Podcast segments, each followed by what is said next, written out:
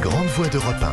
Pierre de Villeneuve. Dernière partie des grandes voies, une cinquantaine de pays alliés de Kiev sont, euh, se sont retrouvés hier en Allemagne sur la base aérienne américaine de Ramstein. Le sujet clé, c'était la livraison de chars, notamment les fameux Léopard 2. Volodymyr Zelensky veut bien entendu accélérer cette livraison. On attend toujours la fumée blanche, mais Charles Villeneuve, il semblerait que les États-Unis hésitent. Et soyons clairs, Charles, ce sont eux qui décident.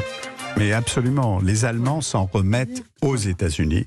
Les, les, les Américains n'hésitent pas. Ils considèrent que ce n'est pas le moment. Ce n'est pas d'autant plus le moment que l'Allemagne a commencé une véritable révolution stratégique. Il faut bien se dire que l'Allemagne, qui a décidé de mettre 100 milliards, 100 milliards d'euros, a par euh, la même euh, constitué le troisième budget du monde Mm. de défense du monde. Mm. Et que la révolution technologique américaine, notamment de la cinquième génération d'armement, nous n'en sommes qu'à la troisième et au début de la quatrième avec le canon César, est considérable. Il y a un gap, c'est-à-dire un fossé, si vous voulez, entre euh, ce qu'a décidé le chancelier allemand, et Mhm. notamment l'armement, les avions, les F-35 américains, et tout ce qui va, euh, tout ce qui suit derrière.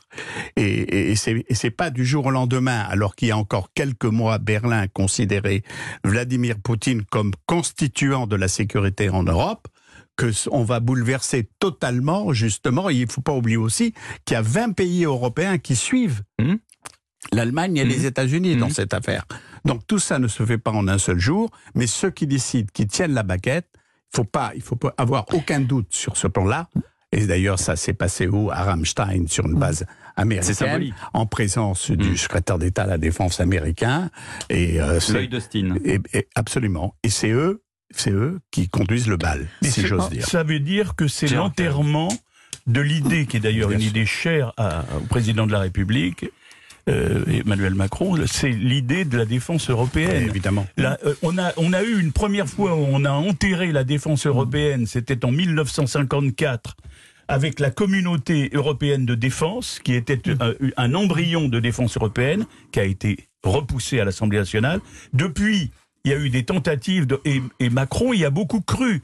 Et si l'Allemagne d'aujourd'hui, euh, en, en, écoutant ce que disait Charles, Mm. si les ressources que met l'Allemagne aujourd'hui pour sa défense s'étaient conjuguées avec effectivement le savoir-faire et l'armée française, en l'occurrence, on aurait pu avoir une forte défense européenne qui effectivement se soit constituée. Or, c'est tout le contraire. L'Allemagne a pris son autonomie en matière de défense, mais elle ne regarde plus du tout du côté de la France.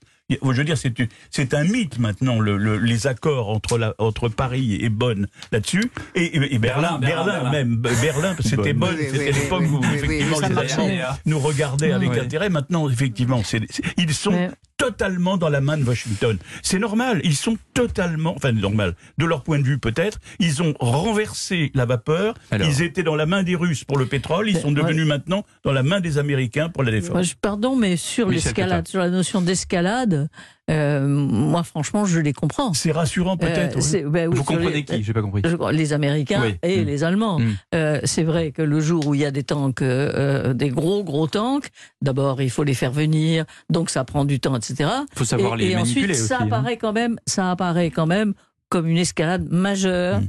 Si des gros tanks peuvent percer le front irakien, le, fr- le front euh, ukrainien. ukrainien. Mm. Bon, et je trouve que euh, euh, tant mieux, au fond, qu'il y ait cette espèce de, euh, de temps d'arrêt euh, dans la course aux armements. Heureusement que les dire- Américains retiennent leur tank. Oui, non, mais En fait, la- ils retiennent les Allemands en même temps. Ils Non, mais la, question Catherine, que l'on peut se poser, c'est quand euh, on dit qu'on veut la victoire, comme euh, le président Macron ou Biden, qu'on veut la victoire de l'Ukraine. Ça veut dire quoi Ouais. et quand? Alors, Zelensky, il sait, il veut que les, les Russes Maintenant, partent. tout de suite. ouais. Maintenant et tout de suite. Mm. Bon, si c'est ça, il y a un laps de temps que l'on croit qui devrait être profitable, c'est les six mois qui viennent avant que les, la Russie se soit de nouveau remotivée, réengagée des choses. Ouais. Les six mois qui vont venir vont être cruciaux.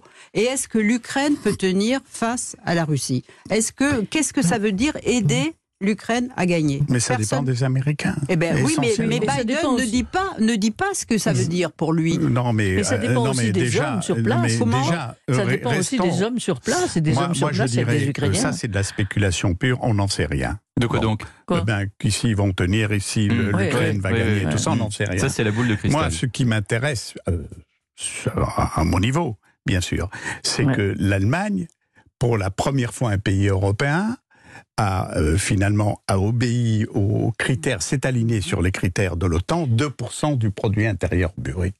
Et c'est beaucoup d'argent, beaucoup, beaucoup d'argent. Et son rééquipement militaire passe par euh, la technologie américaine. Il faut pas oublier qu'à l'heure actuelle, les Russes, par exemple, qui faute de, de, de victoires euh, militaires se rabattent sur la destruction des maternités, des hôpitaux, des immeubles où il y a faciles. des civils, etc., etc. Bon, fait confiance à évidemment deux bandes de soudards, Katirov, le, le, le Tchétchène et le, le Russe, là, l'armée Wagner, Prigogine. Prigogine, voilà. Euh, et c'est ça qu'il faut observer avant de d'essayer de et spéculer, vous- de vous savoir, Oui. etc. Vous- Et donc, et donc les Allemands sont éberlués par ce, par ce, ce changement euh, total de pied de la part des Russes, parce que l'Allemagne a beaucoup misé sur la Russie. Madame Merkel a beaucoup misé là-dessus dans ses accords énergétiques, etc., etc. Et ceux qui sont laissés un peu en plan, à l'heure où on va fêter le 60e anniversaire, je crois, du traité de l'Élysée entre Aujourd'hui, aujourd'hui, Oui, oui, oui. Macron à l'Élysée Euh, avec, demain, avec demain, Scholz, notamment demain. dimanche. Euh, et, et là, on est un peu, évidemment, sur, Alors, comme l'a souligné là- là tout à l'heure on- Gérard, sur le plan de l'industrie de la défense, on est en panne. Alors, juste une chose, parce que le président Zelensky euh, s'est déjà un peu excité hier soir en disant qu'il voulait les chars tout de suite. Je, je tiens quand même à dire que dans, l'immédiat, Washington, euh, outre l'argent, dé- débloque 59 blindés Bradley, 50 véhicules blindés légers, 90 blindés de transport de troupes Striker. L'Angleterre envoie 600 missiles supplémentaires Brimstone. Le Danemark, 19 canons César. La Suède, des canons automoteurs Archer. La Finlande annonce 400 millions d'euros à Et le président Zelensky veut toujours ses chars. Voilà. Donc on en est là.